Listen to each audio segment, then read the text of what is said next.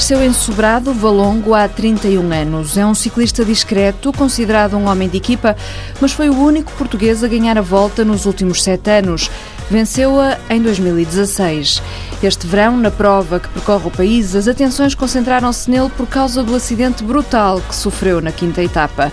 Colidiu com o carro de uma equipa e desmaiou.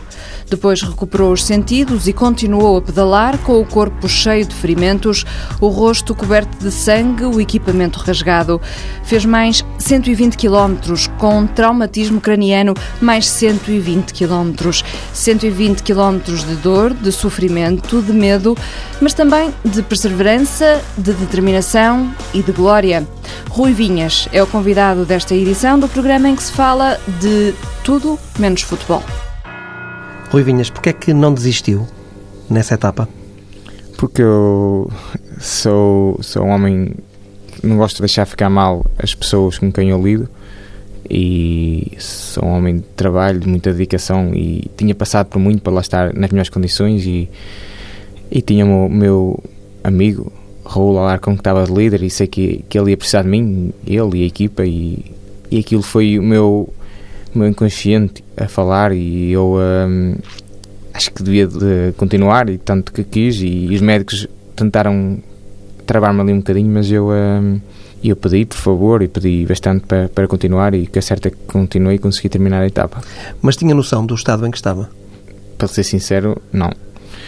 Sei que estava um bocado maltratado, mas eu, quem olhava para mim, olhava um bocado com ar assustado sei que tinha bastantes dores, mas não, não tinha bem noção. Depois, nas fotos é que dá para ver, foi aí quando eu vi que estavam bastante maltratados, com um aspecto bastante mau. Mas uh, foi, foi, foi bastante doloroso, mas que é certo é que eu consegui. E lembra-se de tudo o que aconteceu? Não. Apenas me lembro de, de falar com, com o meu diretor, de ir a falar com ele lado do carro. Ele me entregou-me dois bidões para levar para os meus colegas. E após isso não me recordo mais nada, só me recordo de, de quando ia falar com, com o médico da, da corrida. E nesse percurso, nesses 120 km, eh, não houve momentos em que lhe passou pela cabeça parar, desistir? Não. A vontade e o querer era maior que isso tudo. Mas e em sofrimento? Sim, bastante. Tinha bastantes dores no meu ombro e aqui na, na, na, parte da clavícula pensei que tinha alguma coisa fraturada ou alguma, alguma ali, uma lesão, ainda, ainda tenho, mas pensei que fosse alguma coisa partida e pensei que eles não me deixavam alinhar após o dia de descanso, porque a certa fiz exames, tinha uma luxação e o médico não queria que continuasse, mas deu autorização para que eu continuasse se eu conseguisse. Aliás, Só... ele até o desmotivou a continuar, não é? Sim, o médico de corrida principalmente, porque ele, esse na hora viu-me que eu estava em um estado bastante grave e, e falou-me da queda do Joaquim Agostinho. É uma coisa que eu me recordo e, e ele disse que podia correr bastante mal, podia ter bastante cuidado, para eu pensar no que estava a fazer. E você o que é que pensou quando ele lhe falou do, do Joaquim Agostinho? Pensei no meu filho e fiquei bastante emocionado, chorei bastante e um, porque pensava nele e queria que era uma vida estável para ele e eu faço parte desse, dessa vida estável por enquanto e se corresse mal podia ir tudo para abaixo e a única coisa é que eu passava nele e fiquei bastante emocionado e Sofri ainda mais, estava em mau estado, mas ainda sofri mais por esse motivo. E grande parte desse resto de etapa foi feita a chorar, não é? Sim. E a pensar no filho, sobretudo, ou a chorar também de dores, ou era uma mistura de, de ambas as coisas? Sim, a dor tinha, tinha as dores, mas a dor conseguia aguentar. Mas eu chorei quando o médico me falou nesse. e veio uma, a imagem do meu filho, e a partir daí nunca mais, nunca mais me saiu da cabeça, e fui sempre a pensar nele, e fui sempre calado a resto da etapa, sempre a chorar, a maior parte da etapa chorei, chorei a, a pensar nele. E quando recuperou terreno e chegou de novo perto dos seus eh, companheiros de equipa e eles olharam para si, o que é que eles disseram? Foi os meus colegas, mesmo os adversários olhavam para mim e notava neles que eles estavam assustados da forma que me viram e, e alguns deles também me deram uma ajuda para eu chegar à frente do pelotão e quando os meus colegas me viram ficaram em estado de choque e mesmo o Raul Alarcão, quando me viu, começou a chorar da forma que eu estava e, e por ter o gesto que tive com ele, com ele e com toda a equipa, mas de forma que estava, estar ali ao pé deles na mesma. E o público? O público senti muito apoiado, tive um carinho enorme de parte do público porque viram que eu, na, forma que estava a continuar não é uma coisa muito comum de se ver e eles hum, ficaram um bocado assim espantados como um ser humano consegue sofrer tanto numa humildade como esta e além de sofrer em cima da bicicleta depois com os mazelas que eu tinha continuar em prova e querer mais e, e lutar para lá estar para ajudar a equipa, que eu não era o líder, mas para estar ao lado da equipa. Esse acidente que teve foi a descer? Sim, não tenho bem noção de onde foi, mas penso que seja numa parte plana. Mas vínhamos a cerca de 50, 60, entre 50 e 70 horas. Possivelmente que eu estive a ver os dados do meu GPS, nós corremos com GPS, e estive a ver e ali há, um, há uma, uma paragem, deve ser mais ou menos entre os 50 e 60 por ali. Mas o carro parou de repente? Como é que aconteceu? Sim, o carro ultrapassou-nos, dito pelo diretor e pelo mecânico que vinha connosco, que era o meu irmão. Disse que o carro passou-nos, depois viu o carro a parar, que tinha um ciclista parado na berma, dessa mesma equipa, e só viram a bicicleta para o ar, depois viram-me no chão. Desmaiou logo, já não se lembra de nada Sim, a partir daí. Eu não me lembro, Aliás, nem, nem, nem me lembro, disso. Nem me é? lembro do carro passar. A única coisa que me lembro foi falar com o diretor e ter recolhido dois bidões para levar para os meus colegas. Após isso não me recordo mais nada, a não ser falar com o médico da corrida passado há uns minutos já. E depois quando vê as tais fotos é já no final da etapa, naturalmente. As fotos que eu vi foi, eu só saí do hospital, eram 10 ou 11 da noite nesse dia. Vi algumas fotos que me mostraram, mas eu nesse dia não consegui aceder às minhas redes sociais, estava lutado inúmeras mensagens. Depois, dia após dia, fui respondendo a algumas pessoas, mas mesmo assim tive que ter a ajuda da minha esposa para me ajudar nas redes sociais, que eu não, não conseguia dar conta de tudo. Mas é verdade que mal abriu os olhos, a primeira coisa que disse foi onde é que está a bicicleta? Sim, disseram, mas eu não me lembro disso, mas o meu irmão e, o, tanto como, o diretor disse, pedi a bicicleta para arrancar, que estavam a, a já pôr na, na, na, maca para levar para o hospital e eu, e eu desamarrei-me todo e pedi a bicicleta para arrancar e mas os enfermeiros não queriam deixar. O diretor disse: se eu estava a pedir, deixem-no ir, porque era bastante grave. Eu não tenho noção das coisas, porque eu pedi a bicicleta, sei que troquei a bicicleta três ou quatro vezes após esse arranque, até encostar ao pelotão. Dizem que troquei três ou quatro vezes a bicicleta e não me recordo nada. Só para ter uma ideia, só me recordo de estar mesmo ao lado do médico, já quando estava a regular ao pelotão, que eu tive que pedir de certeza que me tiveram que ajudar, não é? tiveram que me ajudar ali um auxílio até chegar lá, que eu tive alguns minutos parado e recordo-me só apenas disso. O Presidente do Porto até foi ter consigo depois da queda, sim, não é? Sim, Para lhe dar algum ânimo. Sim, teve um gesto que não é todos os dias que se vê e, e agradeci-lhe bastante e continuo a agradecer o gesto que ele teve comigo.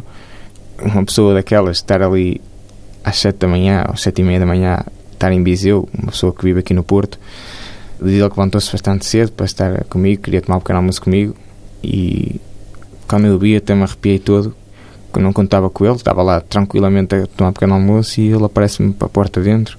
O que é que ele lhe disse? Disse que gostou da minha, da minha atitude e que, que eu era um portista daqueles de raça e agradeceu-me também pelo gesto que tive e foi-me lá mais dar um bocadinho de motivação e estar um bocadinho a conversar e isso também motiva-nos ainda mais sabia para as dificuldades que vinha pela frente. E a sua mulher e o seu filho também estavam a acompanhar a prova consigo? Não estavam na prova, mas nesse mesmo dia, quando eu estava no hospital, chegaram lá.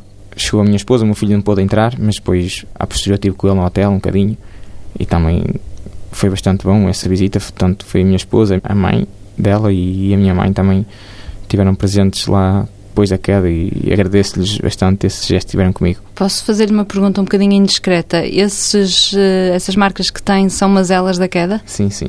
Ainda tenho aqui na cara isso e tive, fiquei com várias mazelas, mas são as medalhas Marcas de guerra, não é? Sim.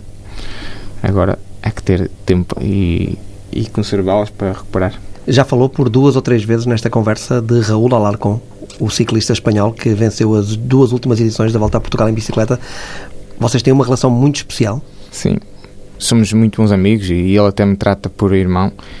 Ele veio para Portugal em 2011, 2011, 2012 correu em, na FAPEL e depois foi meu colega de equipa no Lutano e a partir daí tivemos uma, uma ligação muito forte porque quando vinha para Portugal ficava sempre em minha casa, lá hospedado até o nascimento do meu filho, depois aí também já ficou mais complicado, mesmo para ele descansar é um bocadinho chato, tendo miúdos em casa, o descanso já nunca é igual.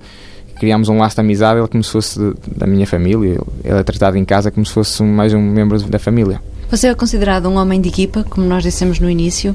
Sente-se bem com esse título mais discreto, diria assim, ou preferia ser eh, uma estrela de equipa? Assim, estrela todos nós queremos ser, né? toda a gente tem a ambição de ser um, um líder, mas também a posição que estou eu, eu gosto bastante, gosto de ser um, um trabalhador, é, é, isso que me faz sentir bem, porque também ser líder eu já fui líder e sei que há muita pressão por trás e as coisas às vezes não saem tão bem quando estamos pressionados. Há uns que estão bem, outros que nem tanto, e é o meu caso. Mas já ganhou a volta a Portugal. Sim, sim. Por isso mesmo que eu digo, ser líder por vezes não é, não é, não é fácil. Mas essa pressão por trás vem sobretudo de, de que lados? Sabes, mesmo a autopressão, mesmo, mesmo nossa, temos essa mesma pressão e também do diretor, isso, né? não podemos falhar, sempre estamos ali naquela posição, não podemos falhar em nada, porque vencer a volta a Portugal, como toda a gente sabe, não é fácil. E eu tive a oportunidade e consegui, porque também tinha vários fatores que me ajudavam muito, que tinha o Gustavo Louso na altura, se eu falhasse tinha o Gustavo ali e isso parece que não, mas dá-nos mais à vontade. E houve uma etapa que conseguiu uma fuga fantástica? Sim, foi a etapa de chegada à Massa de Cavaleiros, né? creio que foi na terceira etapa. Sem precisar, dia 28 de julho ou 29. E depois foi só gerir essa vantagem que conseguiu num, nessa etapa, não é? Depois foi gerir, porque também tinha uma, uma equipa fantástica que estavam todos a trabalhar para um, para um, para dois, naquele caso, que era eu e o Gustavo Veloso e tornou-se tudo mais fácil. Nós estamos numa grande equipa, tudo se torna mais fácil. Não, não preocupamos com metade das coisas. Há muito trabalho de equipa, o ciclismo sendo uh, aparentemente uma modalidade individual, porque cada um vai na sua bicicleta, é muito trabalho de equipa no ciclismo? Sim, sim. Nós temos que defender o nosso o líder, na altura era o Alarcão, em 2006 era eu, e eu notei que quando era líder notei que a vida fica mais facilitada quando temos uma grande equipa, que é o caso do Futebol Clube Porto, do 52 Futebol Clube Porto, temos uma, uma grande equipa e quando um líder assim o tem, é, torna-se tudo mais fácil. A vossa superioridade em Portugal é muito grande? Não tanto como as pessoas dizem, mas temos um bloco bastante forte e, e além disso somos muito unidos. Há equipas bastante fortes, mas se calhar não tem a união que tem a W52 e eu acho que isso faz toda a diferença. Num grupo, se houver grande união, acho que faz toda a diferença na, nos resultados. E passa um bocado a imagem que Raul Alarcon, para a realidade do ciclismo português, eh, está muito acima da média e que é quase impossível eh, destronar Raul Alarcon. Não, também temos ciclistas que estão ali a patamar dele, vários ciclistas.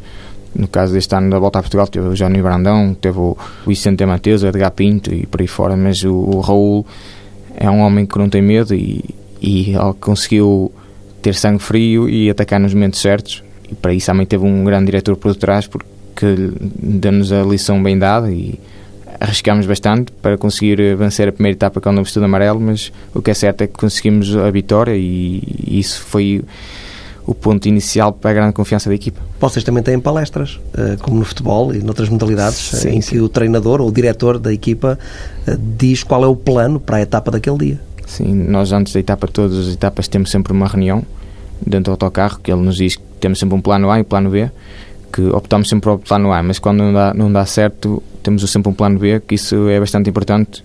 Noutras equipas não tinha isso, tinha só uma tática e neste caso temos sempre uma, um plano B porque o caso do plano A falha. Há bocado disse que o Alarcon é um homem que não tem medo, o Rui Vinhas também é um homem que não tem medo. Sim, somos, somos pessoas um bocadinho diferentes. Ele é uma pessoa muito humilde, isso, mas, mas ele é um. Ele, quando se sente que está bem, ele não olha para trás e arrisca, e, e a maior parte das vezes tem dado certo. E eu já sou mais. já resguardo um bocadinho mais, já tento, às vezes, não querer falhar, não querer dar tudo e depois falhar, e, mas ele já não é, é assim. É mais cauteloso. Sim, sou um bocadinho mais cauteloso e ele, ele não, e um, faz a diferença nisso, em relação aos outros. E sempre foi assim ou é uma coisa que veio com os anos? Sim, sim. sim. Naquele ano que ganhei a volta já mudei um bocadinho essa mentalidade, aprendi a lidar mais com a pressão e também a ter mais sangue frio e arriscar um bocadinho, porque se, se nós não arriscarmos nunca, nunca lá vamos chegar. Falhar é uma coisa, vai ser uma coisa sempre normal, isso muita gente falha, melhores mundo também falham, por isso temos que pensar que há que arriscar para ver se dá certo. A sua especialidade é montanha? Prefere subir? Sim, sou um ciclista mais talhado há muito tempo, sou mais leve, sou mais, mais pequenino e o peso influencia muito na montanha. Mas também, como quer dizer, sou um ciclista mais combativo porque em todos os tipos de terreno consigo me safar mais ou menos. E sou um ciclista muito combativo porque ando bastantes vezes em fugas, bastantes vezes em. tenho que trabalhar para a equipa, puxar na frente do pelotão. Onde é que se sente mais desconfortável? Nos contra-relógios. E, chegadas rápidas também tenho um bocadinho de receio e medo, de, de, que é, é, bastante perigoso as chegadas ao sprint. Costuma treinar na Serra de Valongo, a montanha? Onde Não. é que costuma treinar? Nós, para preparar uma, uma volta, a voltar a Portugal, ou um objetivo do ano, vamos sempre para a Espanha, para a zona de Madrid, está lá uma serra já a 2 mil metros de altitude e aproveitamos a altitude que é para, para estimular melhor o, o organismo e o corpo para estar trabalhados para esse tipo de dureza. Mas assim no dia a dia, como é que são os treinos? Treino aqui na zona do Porto sempre. Temos ali a zona entre os rios, onde tem bastante, mais montanha isso, e é onde eu treino sempre. É de uma terra de ciclistas? Sim, de tradição de ciclismo. Sobrado? Sim. Valongo, não é? Já teve quatro vencedores da Volta a Portugal? Sim, sim. Tive eu, o Nuno Ribeiro, o Joaquim Leão e o Fernando Moreira. Estava a sublinhar, a tradição de ciclistas quer dizer que começam a escassear os ciclistas agora? Sim, lá na, na zona está um bocadinho escasso. Nós agora também optamos por abrir uma academia de ciclismo para os miúdos lá em Balongo, que é com o meu nome e com o nome do, do Nuno, para tentar, uh, tentar uh, atrair, atrair mais, mais jovens e, e para levar outra vez o nome de Sobrado ao mais alto nível. E como é que funciona essa academia? Uh, os miúdos inscrevem-se e têm aulas, treinos convosco, é assim? Sim, eu, eu, estou um bocadinho ausente porque a minha época competitiva é bastante exigente e, e treinos e, e estágios e corridas é bastante difícil, mas temos lá um diretor, possivelmente para o ano podemos vir a ter dois, que ensinam os miúdos e dão as, as típicas aulas para eles aprenderem a ser ciclistas e mas a maior parte deles já, já sabe que é, já, já numa idade, a partir dos 12, 13 anos, já podem inscrever-se para depois também dar o salto mais tarde para o sub-23. Quanto Eu... é que custa uma bicicleta para começar, assim, para iniciar a competição?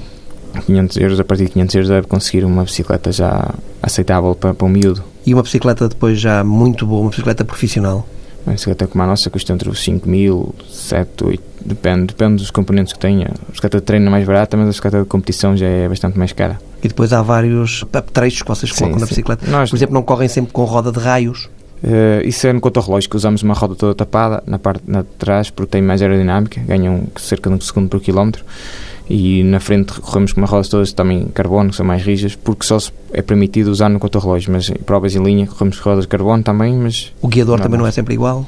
Porque é do contra-relógio, porque podemos andar eh, mais deitados para ter mais aerodinâmica. Quando corremos sozinhos ou com o relógio por equipas é que é permitido. De resto, nunca podemos correr com esse tipo de. uma corrida normal, temos que correr com uma bicicleta normal, exatamente normal, só que é, leva rodas de carbono, leva, leva vários. Para ser mais leve? Sim. Quanto é que pesa uma bicicleta? O peso mínimo que pode ir é 6,8 kg.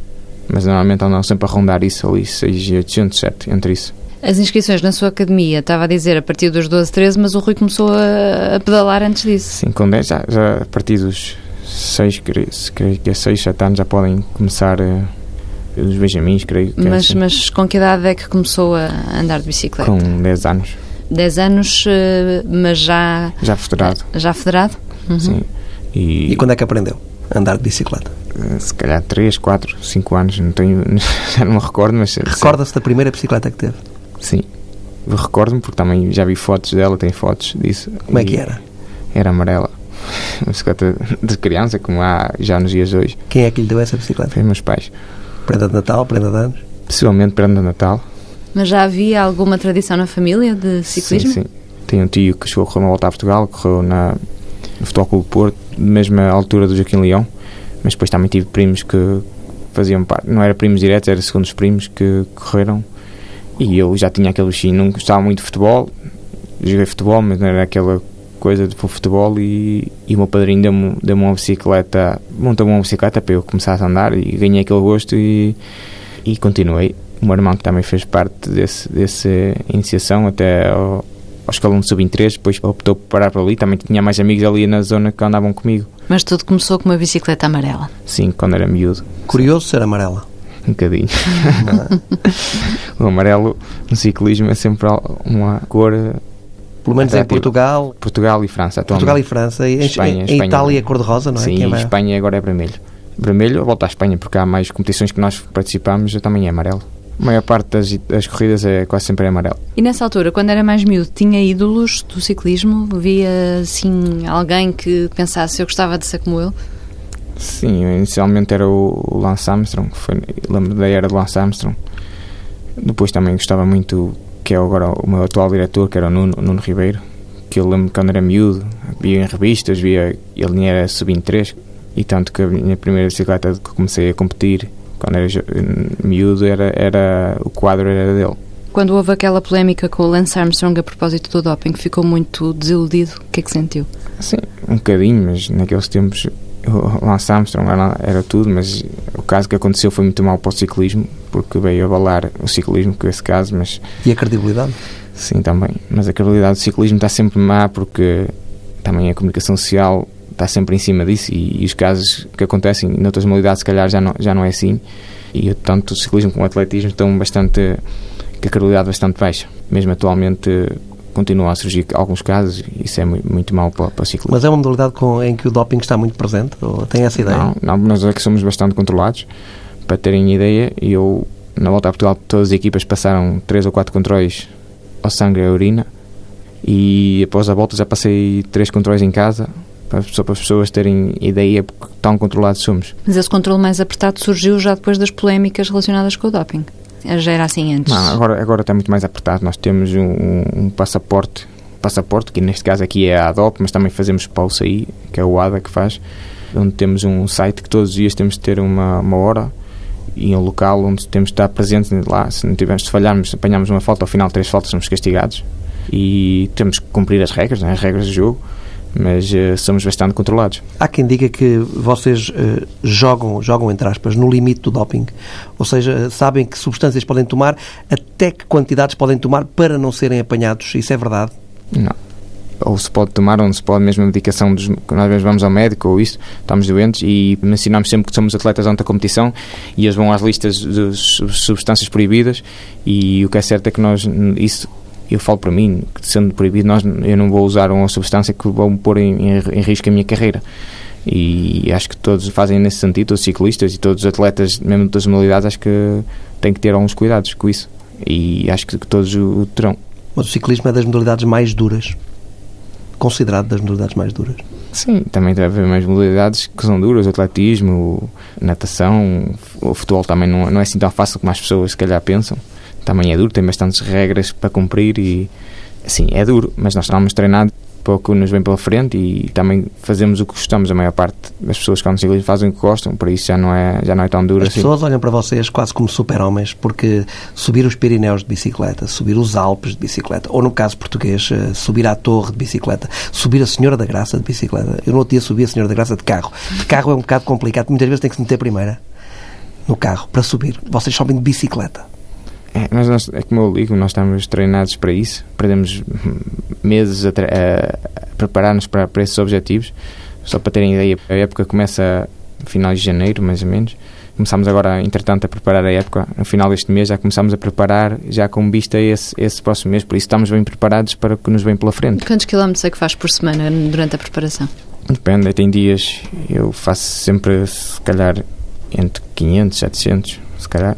Uhum. Depende também das semanas. Agora, inicialmente, fazemos muito menos, mas aquelas semanas treinamos bastante, entre 500 km, 700 sempre. E tentam fazer um percurso misto? Depende com montanha, com plano também? Por exemplo, depende do estilo ciclista de cada um. Quase todos os ciclistas treinam muito é a montanha, onde as dificuldades são maiores. E ginásio também fazem? Sim, nesta altura até ao final do ano agora fazemos ginásio. Conciliamos a bicicleta, o ginásio e piscina, caminhadas, isso, até o dezembro mais ou menos. Depois cuidados com a alimentação, naturalmente. Bastantes. Bastantes? esse, esse, sorriso quase que tinha um, há tanta coisa que me apetecia comer que eu não posso comer. Agora, agora não, sou um bocadinho suspeito, agora tenho comido tudo que me apetece. A maior parte de nós agora ganhamos um bocadinho, uns quilitos, para depois também poder perder, poder também usufruir um bocadinho da, da, da gastronomia que temos cá em Portugal, que é maravilhosa e aproveitamos. Eu falo no meu caso que aproveitei bastante vou ter bastante tempo para, para me cuidar e, e, de vez em quando também faz bem sair fora da regra. Mas é? o que é que vai ter que cortar que não, não gosta nada que lhe cortem na, na mesa? Os doces, principalmente. Doce e boa comida, aprecio sempre a boa comida portuguesa. E qual é a vossa alimentação depois?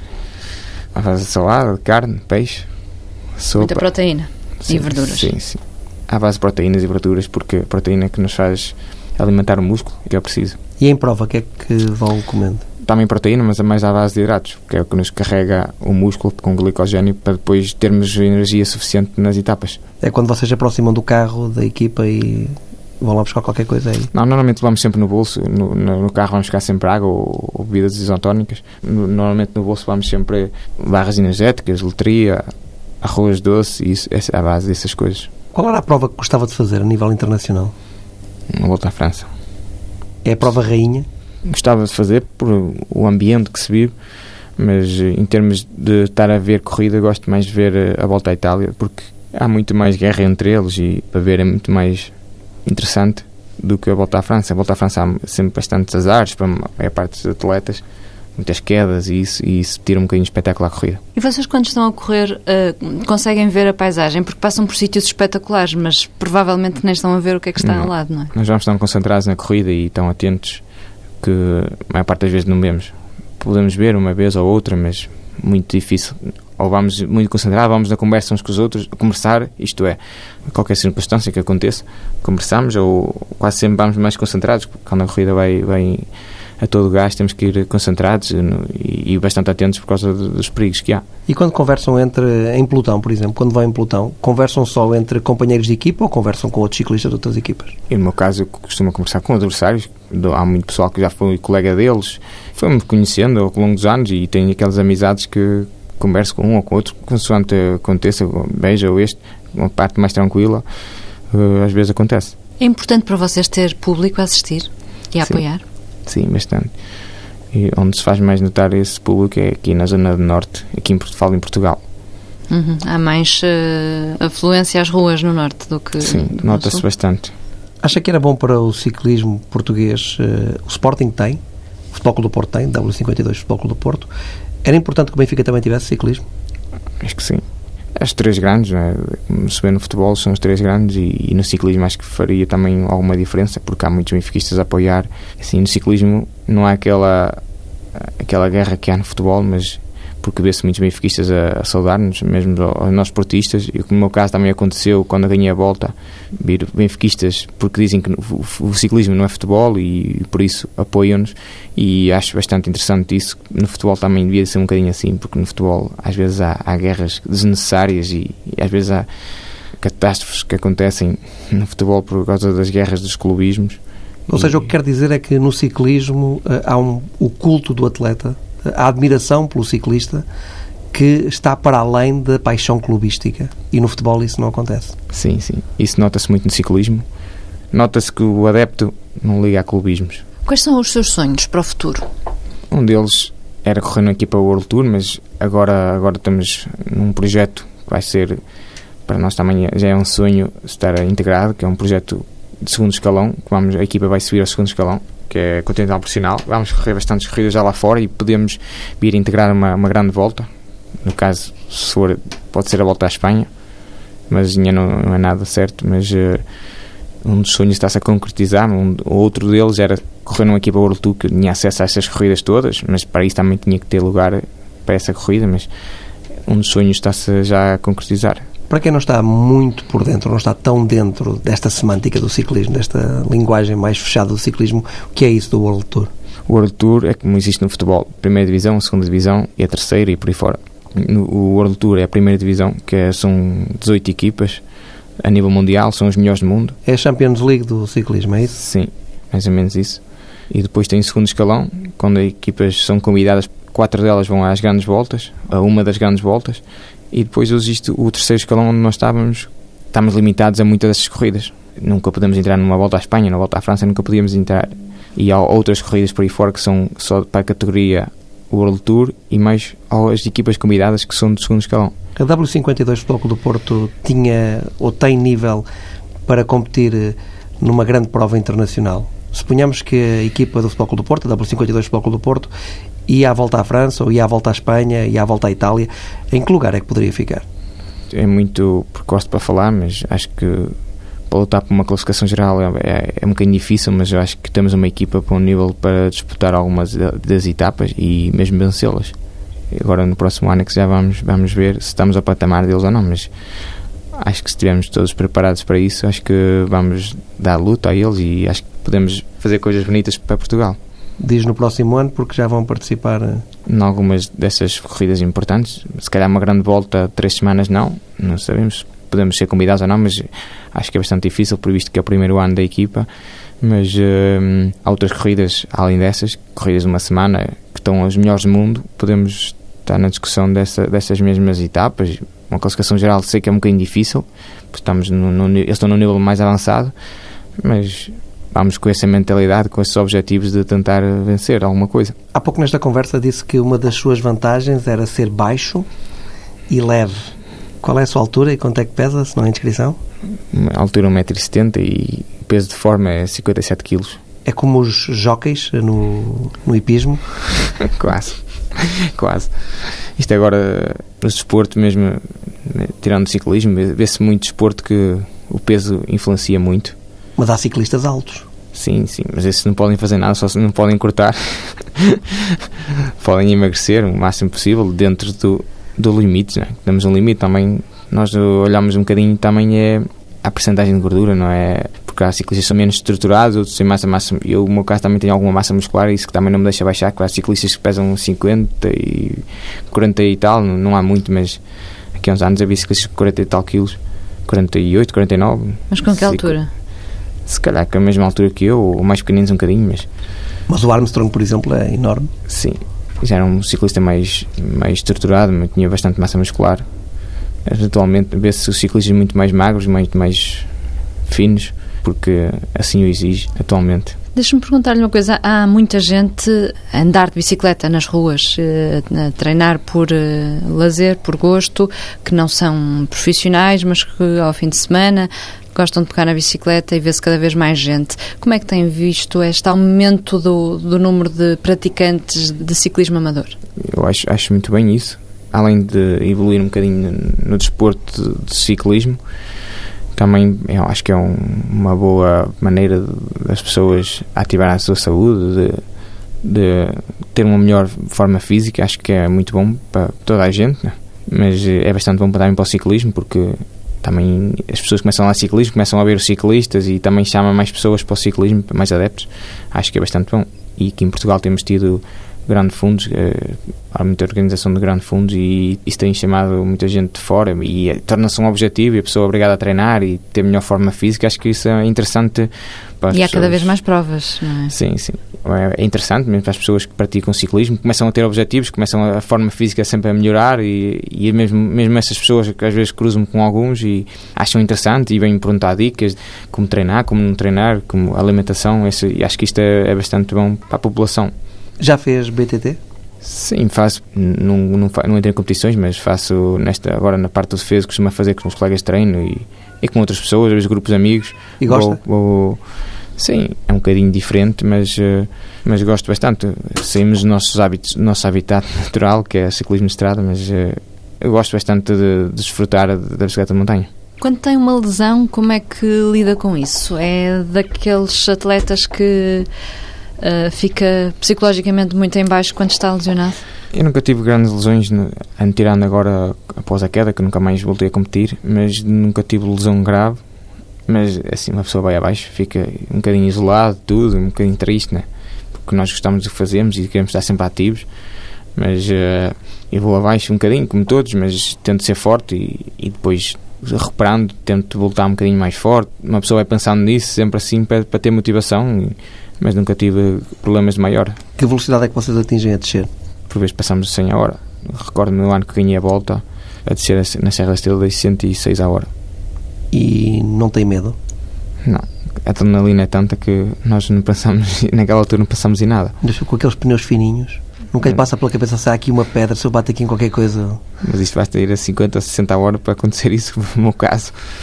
Se nós for a pensar nisso, nós agarramos aos travões e não fazemos nada quando a adrenalina é, é maior que isso, nós nem pensamos sequer em nada. O conselho que daria a quem tem medo de descer é não pensar em nada. Uma pessoa não pode pensar. Eu, uma pessoa pensa a pensar para além disso, começa a ter medo e começa a travar e não, e não arrisca. Mas por vezes arriscamos e calha mal. É mais perigoso descer em pelotão? É um bocadinho. Embora que o pelotão, quando vai a descer, vem mais enfilado e temos mais, mais manobra, quando é em etapas planas, vem sempre muito mais cheio e as pessoas estão mais habituadas a ver o pelotão assim cheio, mas a descer nunca vai assim, vai sempre mais esticado e vai sempre 2 a 2, 3 a 3, e, mas desce-se bem. Desce-se bem, mas é, é muito arriscado porque não, não estamos a ver o que nos vem pela frente. Temos que guiar-nos porque vão à frente. Rui Vinha, desta conversa foi ao sprint ou foi um prémio de montanha? Foi um prémio de montanha. O prémio de montanha, a vossa camisola é azul, não é? Pelo menos é, era antigamente. É, ainda é, ainda é a camisola azul. E sai daqui com a camisola azul. Prémio de montanha. Ganhou aqui o prémio de montanha no Tudo Menos Futebol. Camisola azul da TSF. Rui Vinhas, muito obrigada por ter vindo ao Tudo Menos Futebol. Obrigado. Foi um gosto enorme recebê-lo aqui. Um abraço, até sempre. Obrigado.